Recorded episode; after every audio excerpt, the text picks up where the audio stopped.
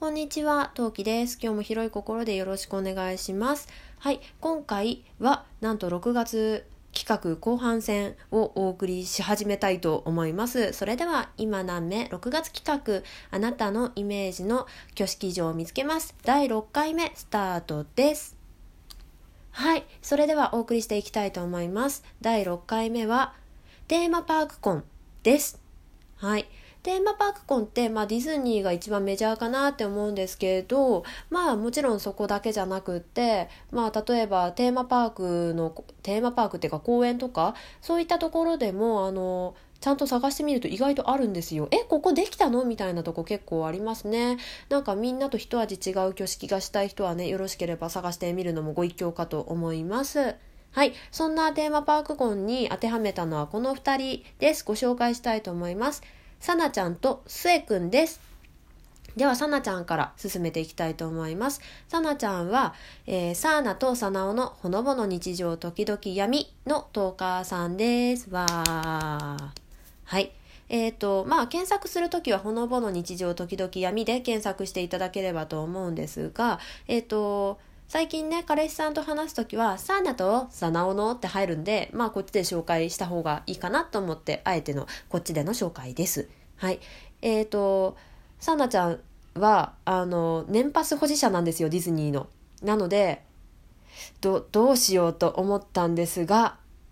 うーんって考えた結果のイメージ3つ、こちらです。1つ目、私が紹介するならディズニーホテルは封印。2つ目、えー、ピンク色。3つ目、でも舞浜。というわけで、この3つのイメージというか、まあほとんどイメージでないですね、今回の場合はね。あの、私の中でのお約束、この3つのお約束に当てはまった場所はこちらです。サンルートプラザ東京です。はい。えっ、ー、と、東京ディズニーランドないしは C に行こうと思って、じゃあ近くのホテルを探そうと思うと、大概皆さん、まあオフィシャル高すぎると思ってね、じゃあパートナーはと思って、パートナーホテルを探し、大体ここのホテルはね、あの、見ることが多いかなって思うんですけど、こちらのホテルはですね、1986年に、あの、ディズニーのオフィシャル第1号として建てられたホテルなんですよ。ご存知でしたか？でね、まあ、そんなわけで一番古いホテルということもありましてパートナーの中でも一番ランドに近くってでかつあのホテル自体も高い場所にあるのであの海ですね。あのディズニーシーじゃないよ。東京湾の方ね。そう海が両方楽しむことができるホテルとなっています。でついでに言うとここあのサンルートプラザ東京っていう名前が10月1日から変わるの知ってましたか？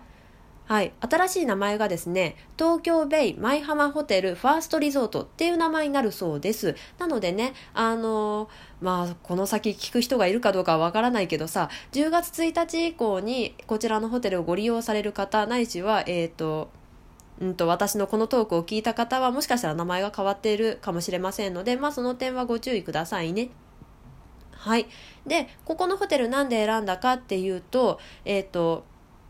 まずこれ一番の理由だったんですけれど8つのプリンセスをテーマにした式が挙げられるっていうのがここのホテルの特徴ですちょっと8つのねプリンセス紹介していきたいと思いますシンデレラ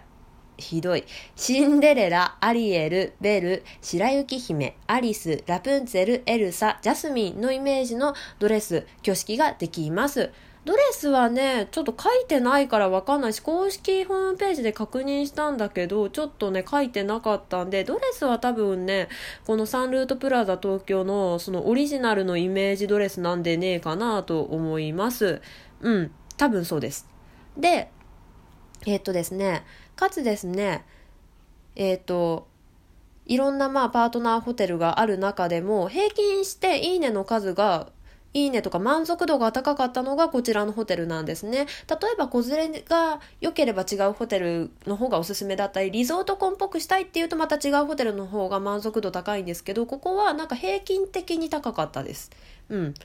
まあ、突出して高いっていうものは逆に言うとなかったんだけど、でも平均的に満足度が高いっていうことは、まあそれを目的にしてないってことでもあるので、私的にはそれでいいんじゃないかなって思ったので、今回選ばせていただきました。で、さなちゃんはラプンツェルが好きなので、でそれを前もって私は今知っていたのでなので塔の上のラプンツェルのページパチパチ見てたらですねまあこの部屋がかわいいかわい。いうん。めちゃめちゃかわいい。あのラプンツェルのスカートの模様っぽい壁紙であの金色のねあの風船がぷわぷわ浮いているお部屋だったりして、まあ、お部屋がすごい可愛いんですね。なのであのちょっとなんだろうディズニーランドのほの中とかだとまあディズニー感は、まあ、ミッキー全推しになっちゃうんでお姫様っていう感じは若干しないかなっていうふうにまああの私ちゃんと今回オフィシャルホテルをねあの調べなかったんでわからないんですがまあ、お姫様を全押しするならここのホテルがおすすめかなと思って選ばせていただきました。ということで、さなちゃんにはサンルートプラザ東京改め、えー、東京ベイ舞浜ホテルファーストリゾートを紹介させていただきました。はい。アンサートークではどのオフィシャルホテルの挙式がいいのかぜひ教えてくださいね。ということで、次の方紹介したいと思います。次の方はこちら。スエくんです。スエくんは、スエの気ままにラジオ。のトーカーさんです。はい。スエ君のイメージ3つ。水族館。普通の人と一味違う青いイメージです。というわけで、こちら3つを鑑みた上でえおすすめしたいのはこちら。サンシャインスカイブライダルです。危なかった、噛まなかった。甘噛みしたけど。えっ、ー、と、それは置いといて。えっ、ー、とですね、水族館での挙式ができる場所って首都圏内だとまあ、ざっくりしかググってないんだけど、あの、ググった結果3箇所で、1つ目が、まあ、今回紹介します、サンシャインスカイダルブライダル。で、えー、スカイブライダル。で、2箇所目が品川の、えっ、ー、と、アクアパーク品川で横浜のあの八景島シーパラダイスとなっております。で、まあなんであえての池袋のサンシャイン選んだんかっていうとですね、まあやっぱ貸し切りにできる、なあの、広すぎない水族館ってところが今回私の一押しでしたね。多分、うん、ちょっとちゃんと調べてないからわかんないんですけど、えっとね、品川のアクア、品川のなんだっけ、アクア、アクアパーク品川に関しては、あの貸し切りができるんですけど、えっ、と、えっ、と、八景島シーパラダイスは多分できなかった気がする。まあ、ちょっとちゃんと調べてないからご、ご情報かもしれないんで、もしね、あの、八景島で、あの、挙式あげられ、あげたいという方がいたらね、ぜひともね、あの、あの検索をご自分でかけてほしいとこではあるんですけど、で、そう、そういうわけで、サンシャインの、その池袋のサンシャインはね、の水族館は貸し切りにすることができます。で、かつ、えっ、ー、と、ここを選んだ理由なんですけど、あの、披露宴としてのレストランに移動する形になしてもいいし、かつ、水族館内で楽しむこともできるんですよ、ここだと。で、